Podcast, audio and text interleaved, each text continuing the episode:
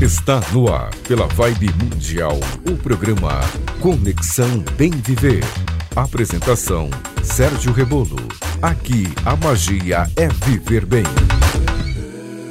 Bom dia, ouvintes, amigos e amigas. Estamos aqui mais uma vez. Eu começo o programa com uma pergunta: O que é bem viver? Bem viver é algo que todos nós queremos e buscamos. As pessoas têm vivido mais e por mais tempo. Vivemos mais, mas estamos vivendo bem? Como está a sua saúde física, mental e espiritual? As relações na família, no trabalho, nos estudos, nas finanças? Nós vamos viver mais do que a geração dos nossos pais e avós. Nosso desafio será viver melhor. O programa Conexão Bem Viver, aqui na Vibe Mundial, é falar com você sobre assuntos do cotidiano que impactam a sua vida. Eu sou Sérgio Rebolo, publicitário, palestrante, especialista em comunicação digital, healthcare e wellness. Terei comigo pessoas que conheci ao longo de minha carreira profissional, médicos, educadores, advogados, empreendedores e amigos muita gente interessante que eu vou conectar para conversar com você aqui no Conexão Bem Viver. Vamos nessa? Quem está aqui com a gente é o Felipe Mugabeira, nosso especialista em áudio, incluindo a gravação, mixagem, pós-produção de áudio e produção de podcasts que hoje são tão necessários para a comunicação das empresas e para a informação das pessoas. Bom dia, Felipe. Bom dia, Sérgio. Bom dia, queridos ouvintes do Conexão Bem Viver. Vamos lá para mais um programa, o de número 26, hein? O tempo passa. Bem Viver, número 26. Hoje a gente vai falar sobre trabalho aqui. O tema é trabalho, mais especificamente home office, que é o trabalho em casa. E o nosso convidado é um grande amigo meu, profissional de marketing e comunicação com larga experiência no mercado, mais de 25 anos, é, trabalhando com empreendedorismo, é, sócio de empresas na área digital. É o Mauri Tonholo. Mauri Tonholo é sócio da Stormex. Mauri, dá seu bom dia aí para a galera. Bom dia, Sérgio. Bom dia, Felipe. Muito, muito obrigado pelo convite. Bom dia aos ouvintes da Rádio Vibe Mundial e é ótimo estar aqui com vocês. Eu que acompanhei desde o começo esse projeto e, e muito feliz por vocês estarem já no 26º programa. É isso aí. Nossos ouvintes aqui da Vibe Mundial e das plataformas de podcast sabem que o Conexão Viver, ele, todo tempo ele está falando e pensando muito em temas relacionados a bem-estar e equilíbrio em, dos mais diversos aspectos, né? Diretamente relacionado à qualidade de vida é trabalho, né? Se a gente pegar uma cidade como São Paulo, por exemplo, muita gente se pergunta sobre o tempo que a gente leva para ir e voltar de trabalho, né? Tem gente, que, tem gente que passa quatro, cinco horas por dia dentro de um ônibus, dentro do carro, dentro do metrô. O Mauri, nesse momento é inevitável a gente não discutir, não analisar essas mudanças de hábito e de comportamento, coisas que a gente descobriu. Outro dia a gente fez um programa aqui com uma nutricionista, a gente falou sobre a redescoberta do almoço em casa, almoço em família, almoço com as famílias, com, com o filho, com o pai, com o irmão, com a irmã, por aí vai. O tema de hoje sobre o que a gente vai conversar aqui tem tudo a ver com isso. A gente vai falar de home office, né? Uma expressão em inglês. O que é home office? É trabalhar em casa, é o trabalho em casa. Em função da pandemia, muita gente vem experimentando isso desde março. A empresa falou: olha, você fica em casa, trabalhe daí. Então, empresas empregadores deslocaram boa parte de seus funcionários para trabalhar dessa maneira. Eu quero fazer uma pergunta dupla para você, para a gente abrir nossa conversa aqui. Eu queria que você contasse um pouco sobre a sua empresa, como é que está a tua realidade, como isso vem funcionando por lá, uh, isso, e o que você acha, qual a sua percepção sobre o que vai acontecer daqui em diante mais à frente, quando a pandemia começar a caminhar para ser resolvida? Olha, Sérgio, é, bom, eu vou inverter, como a pergunta é dupla, eu vou inverter um pouco a, a ordem das respostas aqui, antes de falar da minha empresa, eu vou falar um pouco é, do home office, porque na verdade ele tem impacto bilateral, ele tem um impacto para as empresas e tem um impacto para as pessoas, para os colaboradores, né? É, então, se a gente dividir, né, como, como foi esse processo para as empresas? A gente divide as empresas, vamos dizer, em três grupos. Você tem as empresas que já utilizavam o home office, que o home office já fazia parte da cultura da empresa, é, normalmente multinacionais ou empresas de tecnologia, ou eventualmente empresas que já tinham essa cultura, já tinham adotado isso no seu dia a dia. Tem as empresas que não tinham isso na cultura e tiveram obrigatoriamente que aderir e tiveram que fazer um movimento rápido para fazer todo o setup para que as pessoas trabalhassem a partir de casa, né? E tem as, as, empresas que o home office simplesmente não é aplicável, né? Profissionais autônomos, pesquisadores que têm que fazer alguma coisa dentro de um laboratório que tem condições de temperatura e segurança, enfim, tem empresas que eventualmente o, home office não é aplicável, né? E como que elas tiveram que se preparar para isso, né? você tem quatro fatores. O primeiro é tecnologia. As empresas tiveram que se preparar do ponto de vista tecnológico para trazer conexão às pessoas, né? Comprar mais licenças dos Hangouts, dos Teams, né? De todas essas ferramentas de, de vídeo de video call que a gente tem, usando muito Slack, usando o, o, o WhatsApp. Então elas tiveram que preparar as pessoas, né? Fazer com que as pessoas adotassem tecnologias que trouxessem conexão. A segunda coisa é ela teve que trazer metodologia e processo. Uma coisa é você ter ali numa linha de produção, seja qual for o segmento, a, a parte visual. Né? Você está vendo as pessoas produzirem das 8 às 5, das 9 às 6. Com as pessoas em casa, isso praticamente impossível. Então, você tem que ter mais pontos de controle ao longo do dia, você tem que fazer um processo de compartilhamento de dados. Então, as empresas tiveram que se preparar para isso também. Outra coisa que impacta na produção de qualquer empresa são as métricas de, de produtividade. Né? Então, as empresas tiveram que colocar eventualmente plugin nos computadores das pessoas, ter ferramentas de controle. E no final, uma coisa que é muito importante e que tem até um lado pessoal nisso, fazer pesquisas de satisfação. As empresas precisam entender como as pessoas estão lidando. Isso tem a ver, isso tem que partir da empresa. E o ponto final é confiança e acolhimento.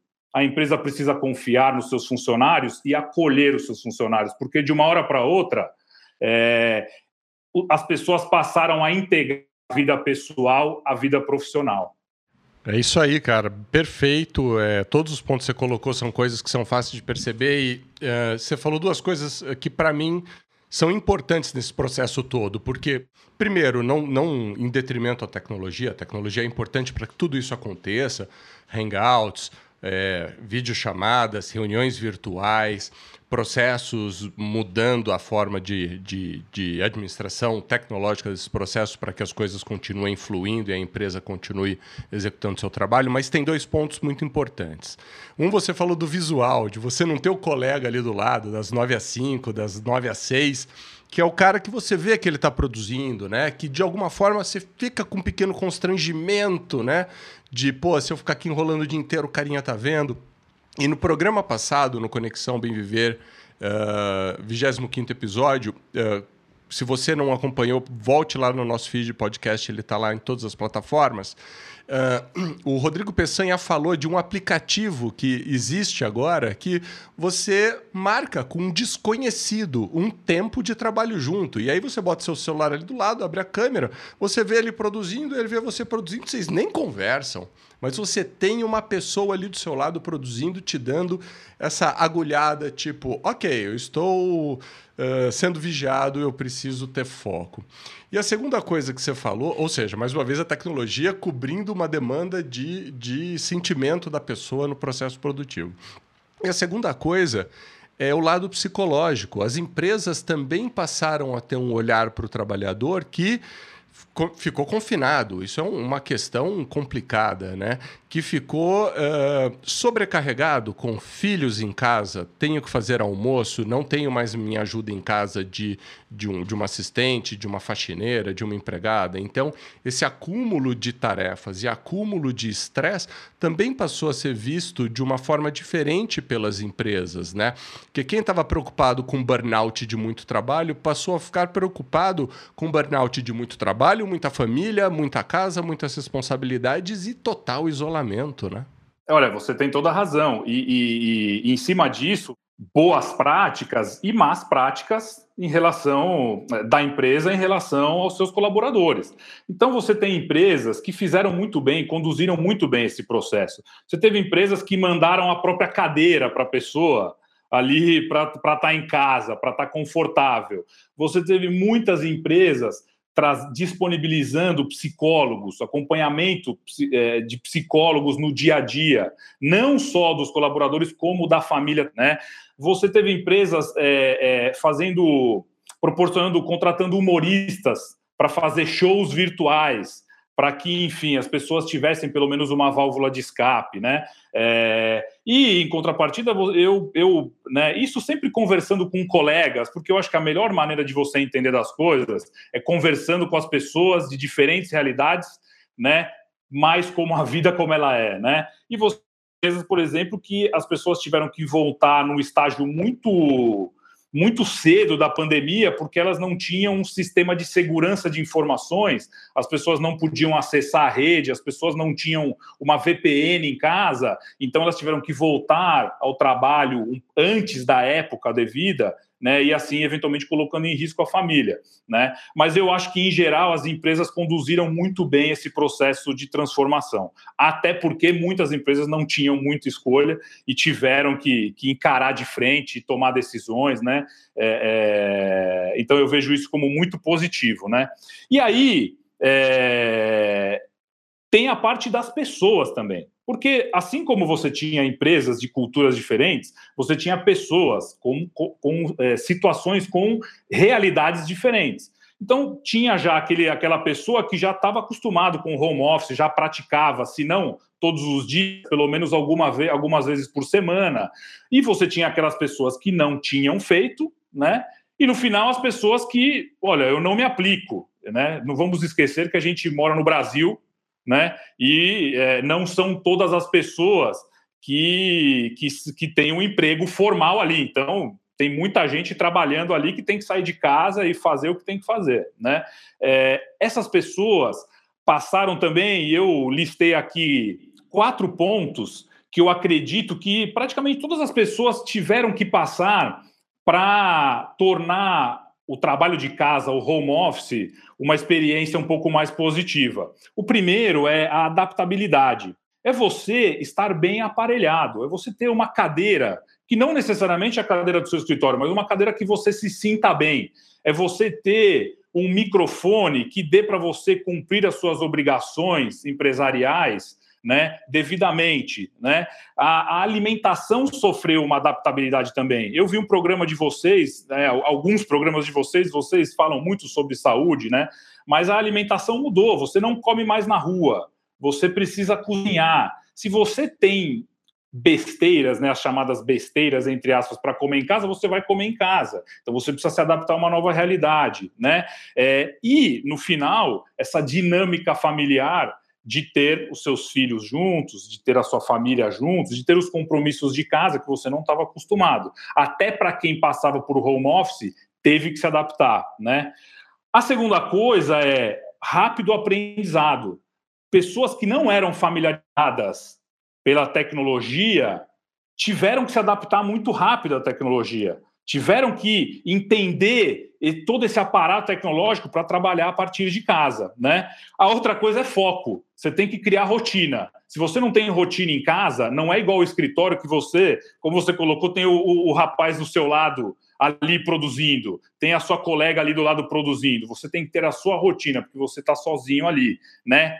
E a última coisa que eu coloquei, resiliência, porque é uma realidade totalmente nova, totalmente nova.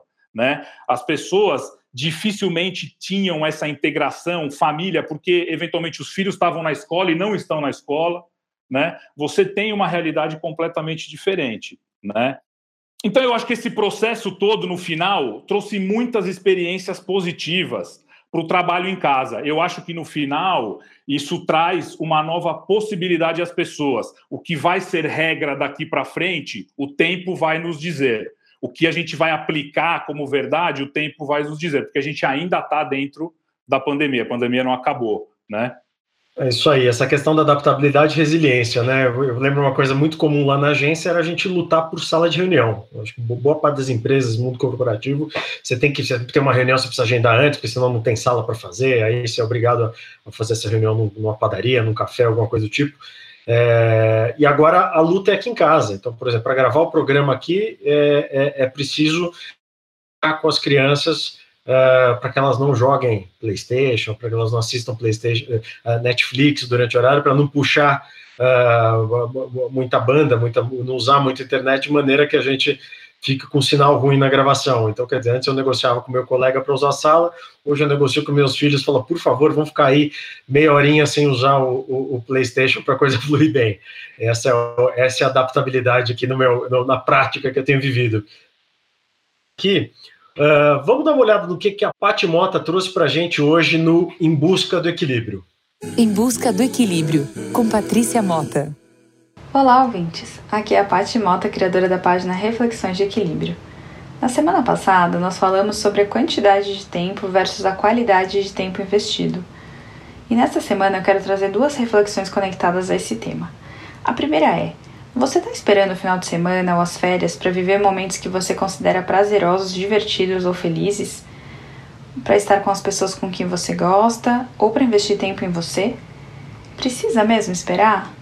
E a segunda é: qual a representatividade do trabalho na sua vida? Para mim, foi uma frustração perceber logo depois do burnout que o trabalho representava muito mais que eu gostaria, que eu não tinha hobbies, que eu não estava praticando esportes e que minha vida se resumia ao trabalho. E eu queria ser muito mais do que esse trabalho. Essas reflexões foram muito importantes para mim e sinto que ainda mais relevantes no tempo de pandemia, onde muitos de nós estamos trabalhando home office. Eu espero que essas reflexões te ajudem a lembrar de dar uma pausa e buscar esses momentos na sua vida. Para mais conteúdos assim, acesse Conexão Bem Viver ou Reflexões de Equilíbrio. Até mais! Eu sou Sérgio Rebolo e você está ouvindo Conexão Bem Viver. Mauri, a gente falou um pouquinho aqui sobre as mudanças no home office, do, do trabalho em casa, né, para as pessoas, falando sobre adaptabilidade, resiliência, para as empresas, né, sobre necessidade estrutural, de tecnologia. É, e é interessante a gente pensar é, sobre, dentro, dentro do pensamento dessa mudança, que consequências, o que, que vem por aí, né? É, de bate-pronto, eu, na minha realidade pessoal, tenho percebido menos trânsito. Eu sinto que. E hoje, e hoje quando eu encaro uma situação, já voltou, né? O movimento já está maior na cidade, mas quando eu pego um trânsito, isso me incomoda muito. Eu falo, nossa, isso aqui era a minha realidade. Eu ia para uma reunião no cliente, em outro, durante o dia, e, enfim, ouvia rádio ali, ouvia alguma coisa, ouvia vibe mundial, e o tempo passava mais rápido. Mas hoje me agride, cara. O negócio não, não é agradável você perder tempo é, no trânsito. E a gente estava acostumado com algo que prejudicava, que jogava a, a, a nossa vida para baixo, né, para pior. Então, essa talvez tenha sido uma mudança que o home office venha trazer, né, venha, venha reduzir. Eu queria falar um pouquinho mais sobre isso. A gente falava na reunião pré-pauta sobre as consequências dessa mudança, e eu sei que você pontuou aí quatro coisas que eu acho interessantes a gente falar. Manda para gente, conta para gente. Olha, o primeiro é que todas as empresas vão sofrer um ajuste na cultura, né? As empresas existe o home office hoje de forma possível. Então as empresas, quando isso tudo passar, elas vão ter que avaliar o que que fica, o que que não fica. Quando nós voltarmos a ter uma, uma vida normal, é, as empresas vão parar e olhar, bom, eu, eu preciso me adaptar. Como que eu transformo tudo aquilo que eu acreditava no que existe hoje em dia. A segunda coisa é, a gente vai falar um pouco no podcast, é, na, na parte do podcast, que é uma readequação dos locais de trabalho. Né? Será que os locais de trabalho vão ter que ter todas as mesas ali? Será que você vai ter que ter a sua mesa? Ou vão ser locais de simplesmente colaboração? De encontros, né? Será que as empresas têm que ter todos esses escritórios ou elas vão estar em, em, regime de coabitação com outras empresas? Então, eu acho que isso também é uma coisa que vai mudar ao longo do tempo, né? É... Tem uma coisa importante que é a relação das pessoas com as empresas porque o home office pode passar a ser um valor da pessoa. Você falou, o trânsito hoje me agride. Quando você eventualmente, você é um empreendedor, mas se você não fosse um empreendedor, não tivesse a sua empresa e fosse é, colaborador de uma empresa e recebesse uma proposta, talvez você passasse a analisar de forma diferente uma empresa que te propõe o home office. E talvez isso seja uma vantagem. Né? Então, a mudança de como você se conecta à empresa, ela, eu acho que ela vai mudar um pouco também. Né? Tem mais duas coisas que um é assim, o impacto em alguns segmentos da indústria. A gente acompanhou, obviamente, online e vendas online não só para as grandes marcas, mas para o pequeno varejo, para o vendedor autônomo, que passou a usar ainda mais a tecnologia para vender ali no dia a dia dele. E ele viu que é possível. Né? É, telemedicina é uma coisa que vocês falam muito de medicina no programa de vocês, é, é, é, uma, é um, um, universo de opiniões super divididas. Mas a necessidade, eu acho que adiantou um pouco esse processo né? Porque talvez ela passe a ser muito importante daqui para frente. E a última, que eu tenho sentido, isso eu tenho sentido um êxodo urbano, né? Eu tenho visto que muitas pessoas têm saído da capital e procurado alguns lugares mais tranquilos. O que, que traz isso? Primeiro, para as pessoas, uma qualidade de vida melhor. E para a empresa, ela vai ter, por conta do home office, acesso a talentos em lugares onde eventualmente ela não ia buscar. Né? Sérgio, quantas vezes a gente deixou de contratar uma pessoa porque ela morava longe e só tinha que estar no escritório? Porque a gente lá atrás não tinha cultura de home office, o nosso business não funcionava. Né? Então, eu acho que essa mudança vai permitir que pessoas fora das grandes capitais tenham um universo maior de empregabilidade, né? tem uma empregabilidade maior e também é, a, a, as empresas tenham acesso a talentos que eventualmente não estejam só é, em grandes centros. A gente vai continuar falando sobre transformações no podcast daqui a pouquinho. A gente vai falar um pouco sobre consequências disso, né? Eu tenho uma coisa que me aflige que é a construção de empatia, né? Mas a gente vai falar disso daqui a pouco, uh, na terceira parte do programa que vem no nosso podcast. Mangá, o que, que você trouxe hoje aí no Te Dedica, cara? Te Dedica. As melhores dicas de arte, cultura e lazer. Vamos lá, Sérgio. Já que a gente está falando de trabalho em casa, eu trago hoje, na verdade, uma série humorística para lembrar o nosso ouvinte das coisas engraçadas e principalmente constrangedoras que acontecem no escritório. Certamente os personagens dessa série vão fazer a gente lembrar de alguém com quem convivíamos no dia a dia do escritório, né? Essa série se chama The Office, tem nove temporadas e ela não é nada nova, não. Sua versão produzida nos Estados Unidos tem a primeira temporada publicada em 2005 e conta com um ator super conhecido, Steve Carell, no papel do constrangedor gerente geral de uma filial da empresa de vendas de papéis nos Estados Unidos. Esse personagem é um cidadão muito sem noção, com uma liderança questionável, faz brincadeiras de muito mau gosto com seus subordinados. Cara se acha o máximo e não se toca que muitas vezes o bullying da rotina do escritório passa dos limites. O humor dessa série é definitivamente constrangedor, mas para quem tem um pouquinho de gosto por isso e consegue entender essas piadas meio grosseiras, vale assistir. O mais curioso dessa série é que ela foi originalmente produzida pela BBC na Inglaterra por, pelo Rick Gervais, que é um cara fantástico, hoje super conhecido. Quando ele era, quando o Rick Gervais era um produtor iniciante, praticamente um estagiário na BBC. Ele e o Stephen Merchant fizeram um roteiro, um piloto de brincadeira que circulou pelo escritório da rede de TV somente entre os funcionários, fazendo chacota de alguns chefes que eles tinham. E fez tanto sucesso que acabou sendo produzida pela BBC, com 12 episódios no ano de 2001. Olha como é antigo. O sucesso foi tão grande que gerou versões nos Estados Unidos, Canadá, Alemanha e França. Pelo que eu pesquisei, a versão americana está disponível no Amazon Prime Video. Eu procurei pela versão original inglesa, mas eu não encontrei nos serviços de streaming. Se o ouvinte souber onde tem disponível, manda um e-mail para conexãobemviver.gmail.com que a gente passe essa informação para frente para os nossos ouvintes. Recapitulando, série humorística The Office disponível para os assinantes da Amazon Prime Video. Contigo, Sérgio. É, bom, pessoal, Aqui na rádio, aqui na Vibe Mundial, ter, o programa está terminando, o tempo está acabando, a gente vai continuar no podcast. Para passar a régua sobre tudo que falamos hoje, eu chamo o Resumo Minuto. Resumo Minuto. Hoje falamos com o Mauri Tonholo sobre home office, trabalhar em casa e os impactos disso em nossas vidas. Demos mais um passo na busca pelo equilíbrio com a dica da Patimota. E o Te Dica com o Felipe Mangá trouxe a dica da série The Office, disponível na Amazon Prime. Eu gostaria de agradecer a presença do Mauri e pedir para que ele deixe os contatos e diga como que os nossos ouvintes podem encontrá-lo. Sérgio, as pessoas podem me encontrar no LinkedIn e no Instagram, Mauri Tognolo em ambos, Mauri com Y, M-A-U-R-Y, Tonholo, T-O-G-N-O-L-O, é muito fácil, eu fico super feliz em receber a mensagem de todos e se a gente puder trocar ideia, será ótimo. Maravilha, obrigado Mauri, obrigado Manga, vamos lá para o podcast. Reconecta todo o conteúdo do Conexão Bem Viver em versão estendida aqui no podcast. Muito bem, queridos ouvintes que continuaram conosco aqui no podcast do Conexão Bem Viver. Hoje temos um papo super especial. Para quem já está acompanhando, não é novidade. Para quem ouviu na rádio e voltou para cá, também não é novidade. Estamos falando de home office. O que, é que vai acontecer com a gente? Temos aqui conosco Mauri Tonholo, que está compartilhando um monte de coisa bacana que ele estudou e trouxe para nós.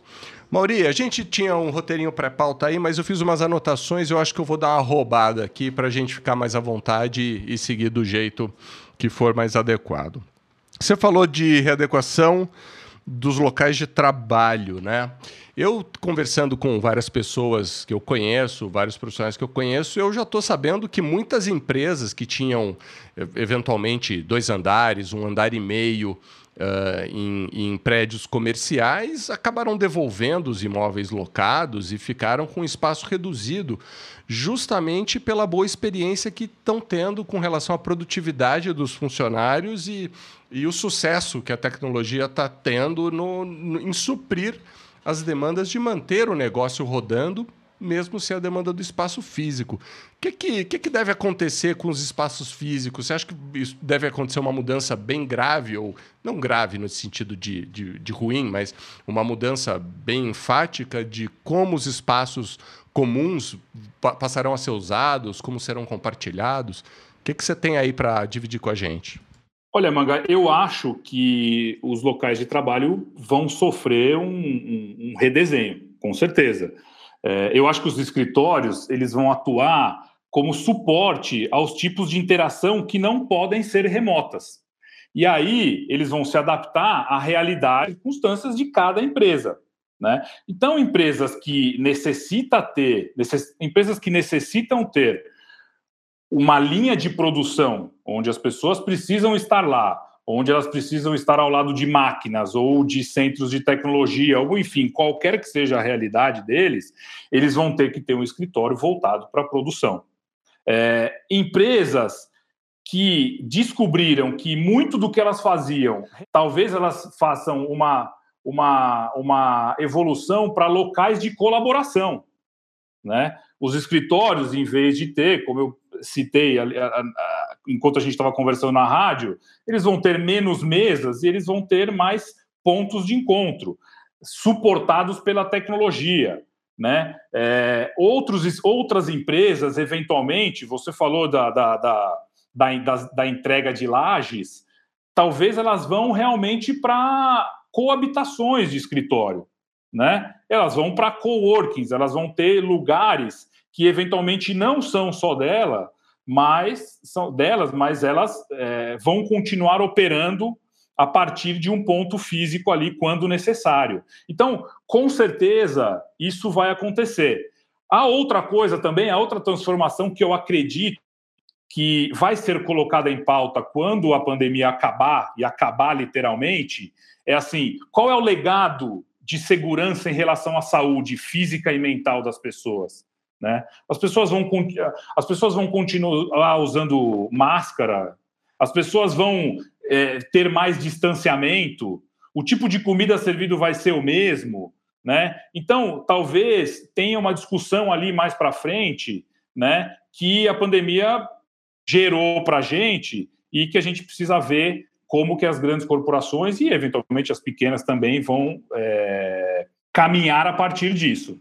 É, você estava falando de alimentação, eu, acabei de pensar numa coisa. É, os restaurantes ali, em regiões como Paulista, Berrini, Faria Lima, certamente sentiram um impacto muito grande pela falta do almoço do pessoal que vivia no escritório. E acabou de me ocorrer uma outra coisa, que as empresas de food service, né, as empresas que tinham refeitórios grandes em, em, em eventualmente empresas, sei lá, que dois, três mil funcionários trabalhando no local, também devem ter tomado um choque grande, né? É, acho que a grande lição, no final das contas, é que quem dependia muito da presença física vai ter que se adaptar e, e, e, e trabalhar de uma outra forma, né? Uh, aqui na Podcast Hub, por exemplo, eu estava habituado a gravar meus clientes em estúdios, em São Paulo, em Campinas, no Rio de Janeiro, e trazia para cá, para o meu estúdio, só a finalização e publicação, né? A parte final, depois da gravação. E a tecnologia conseguiu fazer que a gente se adaptasse a gravar tudo remoto. E alguns clientes preferiram ficar no remoto porque tem melhor disponibilidade de agenda de entrevistados e assim por diante. Então, a adaptação foi necessária em todos os aspectos. As empresas já têm experiência, por exemplo, de departamentos de vendas que viviam em casa, iam para a empresa uma vez por semana fazer uma reunião. Então, os espaços devem ser adequados também para viver um local de. para se tornar um local de convivência, né? de bem-estar para o time, né? de passar é, informações importantes que precisam ser pessoalmente, ou dinâmicas de grupo para treinamento de vendas. Né? Eu, eu, eu não sei, para mim não muda muita coisa, porque a minha rotina é estúdio, casa, casa, estúdio, eventualmente uma uma viagem para uma gravação fora, mas é, as pessoas que viviam esse dia a dia, muitas não querem voltar para o escritório, gostaram do home office. Então é uma adaptação geral, né? Em N aspectos, né? É, eu acho que tem, uma, tem um fator aqui que aí vocês podem até dizer que minha visão é talvez seja, seja é, rígida demais aí. Mas eu, eu vejo uma, um problema. Eu acho que a gente, as empresas, as pessoas, elas de certa maneira conseguiram se adaptar a essa realidade com todos essas, esses asteriscos, com todos esses pontos que a gente colocou aqui mas eu percebo uma isso isso eu estou falando uma dor dor pessoal aqui de trabalho dor corporativa. Eu percebo uma dificuldade em construir né construir coisas novas. Então a coisa o problema surgiu né questão da pandemia a gente se adaptou a gente passou a trabalhar com o que a gente tinha. Agora o que é novo em especial o que envolve é, jogo de conquista o que envolve é, esforço de venda é, construção de empatia a palavra empatia é, eu sinto uma dificuldade enorme. Pode ser algo pessoal, eu já conversei com, conversei com o Mauri ontem sobre isso também. É, eu, eu, eu acho que essa, é esse é o desafio que a gente vai ter, né? Como é que a gente consegue construir empatia é, apenas e tão somente com as relações uh, digitais, né? Com a relação com a, com a, relação remota, a relação à distância, né? Como é que você consegue ser persuasivo, ser incisivo? Como é que você consegue vender um produto, um serviço, uma ideia uh, para alguém com quem você nunca conversou, ela nessa uh, uh, o teu expertise nunca teve, nunca, nunca criou empatia com você. Como é que você faz isso do zero nessa nova realidade? Certamente tem um caminho. Eu estou encontrando muita dificuldade em, em, em encontrar esse caminho por enquanto. Queria emendar isso nas considerações do manga. Diga lá, Maurício.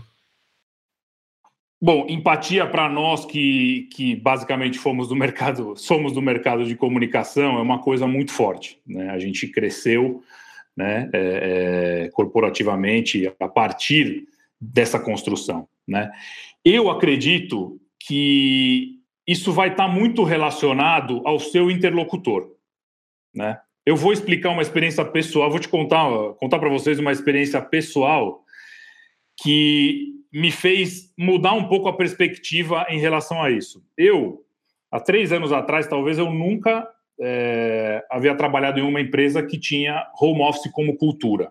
Tinha ali ferramentas de conexão, eram empresas, empresas globais, mas não era parte da cultura. Né?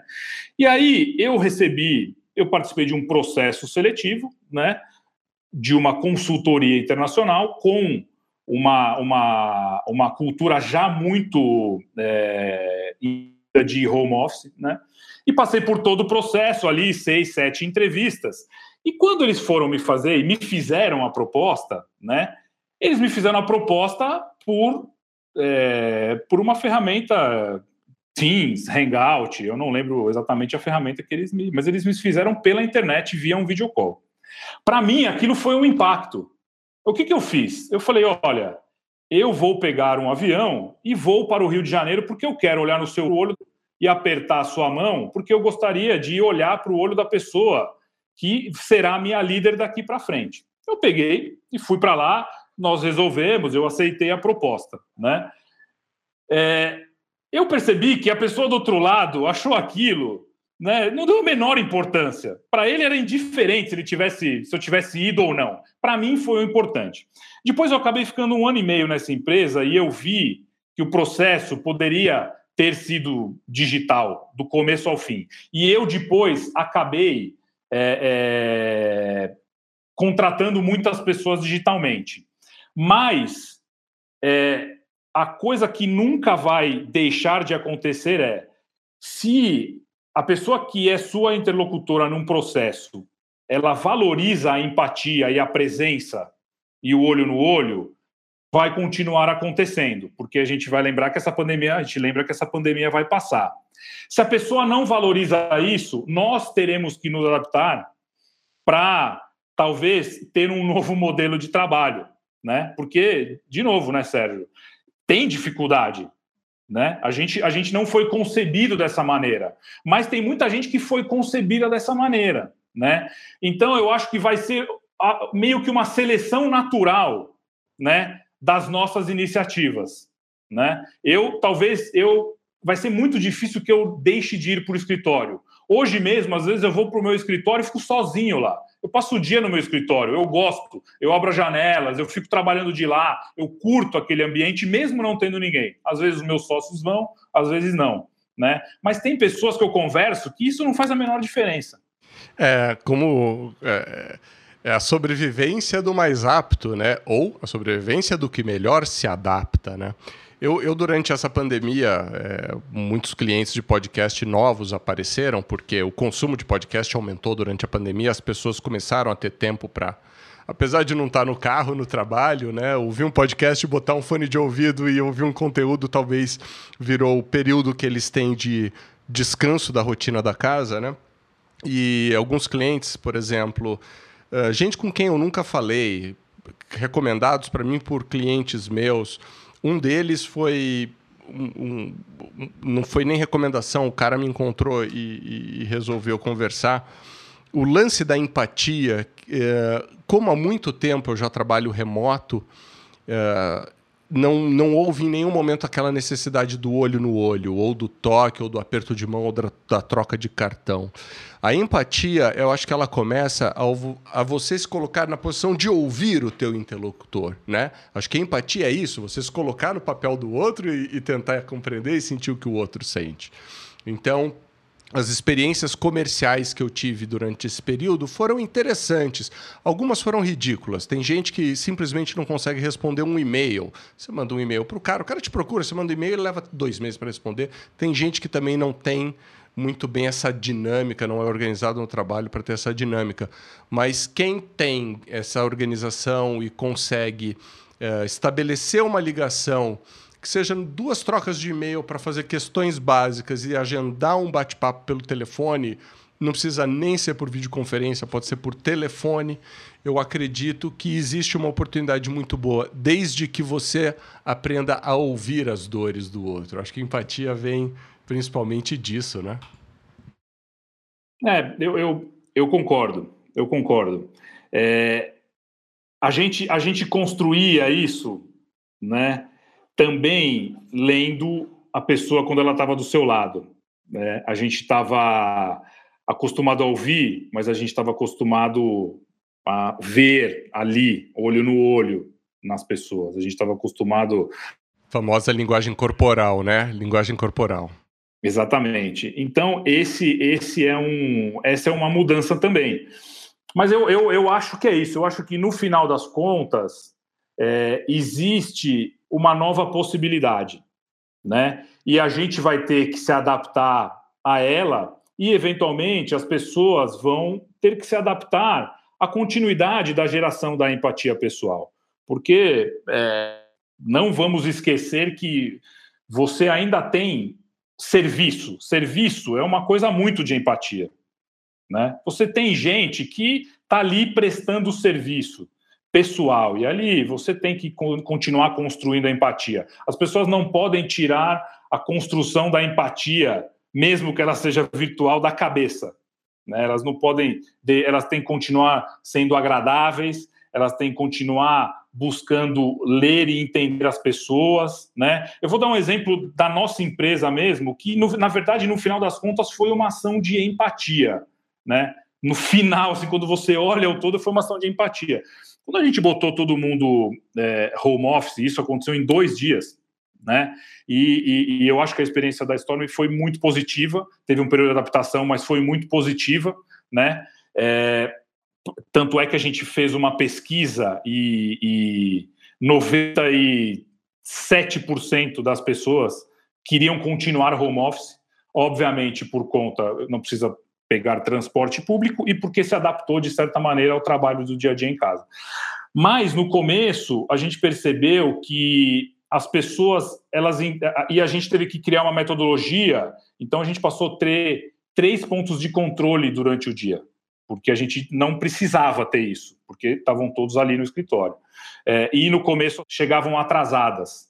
Em vez da gente você não pode chegar atrasado e não sei o que, a gente começou a explicar o valor que tinha aquilo, né?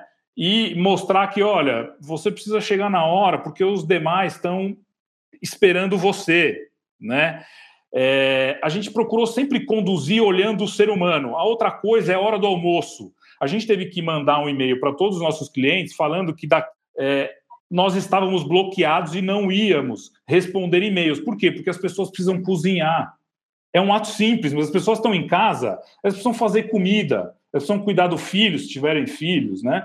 E, e, e, então a gente procurou tomar as decisões a partir de ações de empatia, para criar empatia, né? Porque eventualmente depois que elas almoçassem, depois que elas chegaram é, é, é, na hora certa é, é, nas reuniões, elas tinham muito trabalho a fazer, né? e nós, como líderes, precisamos entender a realidade deles para tomar decisões. Né? Então, eu acho que é, é, a, a, empatia ela, ela passa a ser construída de diversas formas. Mas, no final, para concluir, é muito difícil para pessoas como eu, como o Sérgio, que nunca vivenciamos esse tipo de coisa, que estabelecemos relações comerciais com olho no olho, que gostamos de fazer isso, gostamos de receber, de almoçar, de encontrar, é, essa transição é difícil, mas a gente vai ter que, vai ter que passar por ela, né? Não tem jeito, tem que encarar. Essa é a, essa é a realidade. De novo, resiliência, adaptabilidade, a gente vai, a gente vai conseguir. Interessante, né? De tudo isso que você falou agora no final, a gente falando de empatia, horários de escritório, é, eu acho que o grande aprendizado. Lá vou eu com o meu momento sentimental, que sempre acaba tendo um, né, Sérgio? É, o grande aprendizado dessa pandemia, essa desgraça, é que a gente aprendeu a dar valor à vida, né? E dar valor também às pessoas, porque respeitar o horário, compreender que as pessoas têm a janela delas para fazer A, B ou C de tarefa que seja pessoal. Eventualmente você tem que resolver uma coisa pessoal no meio do seu horário de trabalho. É, a gente aprendeu a respeitar mais as demandas das pessoas, a gente aprendeu a respeitar mais a vida dos outros, né? E como os outros conduzem as coisas. E, e a gente tem que se adaptar, todo mundo teve que se adaptar. E o mais interessante, não doeu para ninguém. Hum, quer dizer, tem suas dores. Eu não estou desrespeitando o que os dois acabaram de falar. Eu também adorava almoçar com o cliente quando eu, sa... quando eu podia sair. Várias vezes fui almoçar com o Sérgio em São Paulo, inclusive. Mas é, o importante disso é que a gente aprendeu a se respeitar, aprendeu a dar valor ao tempo.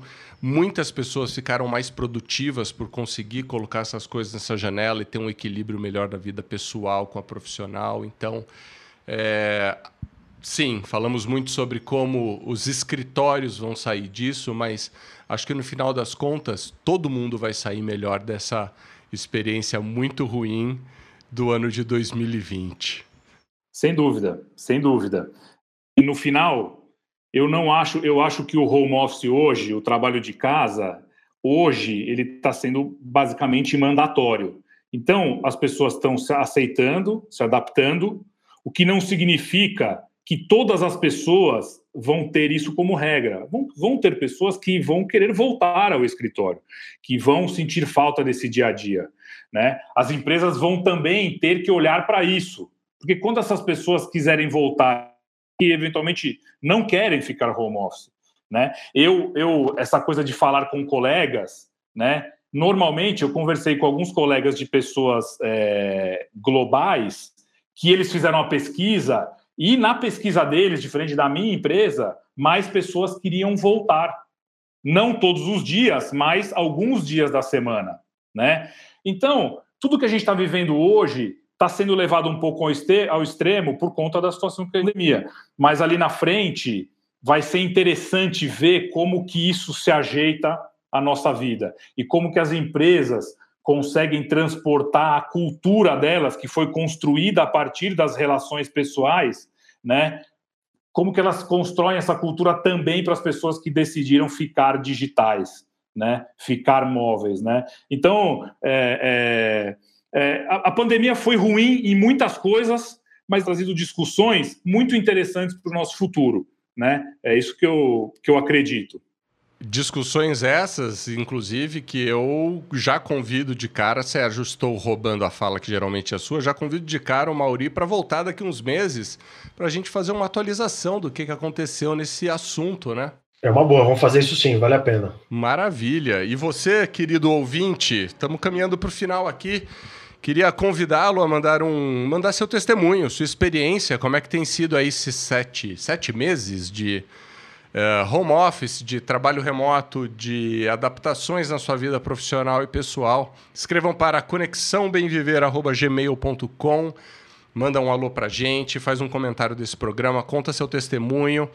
Pode sugerir pautas novas, pode sugerir entrevistados, porque o nosso papel aqui é tentar levar o melhor conteúdo para vocês dentro do que vocês esperam.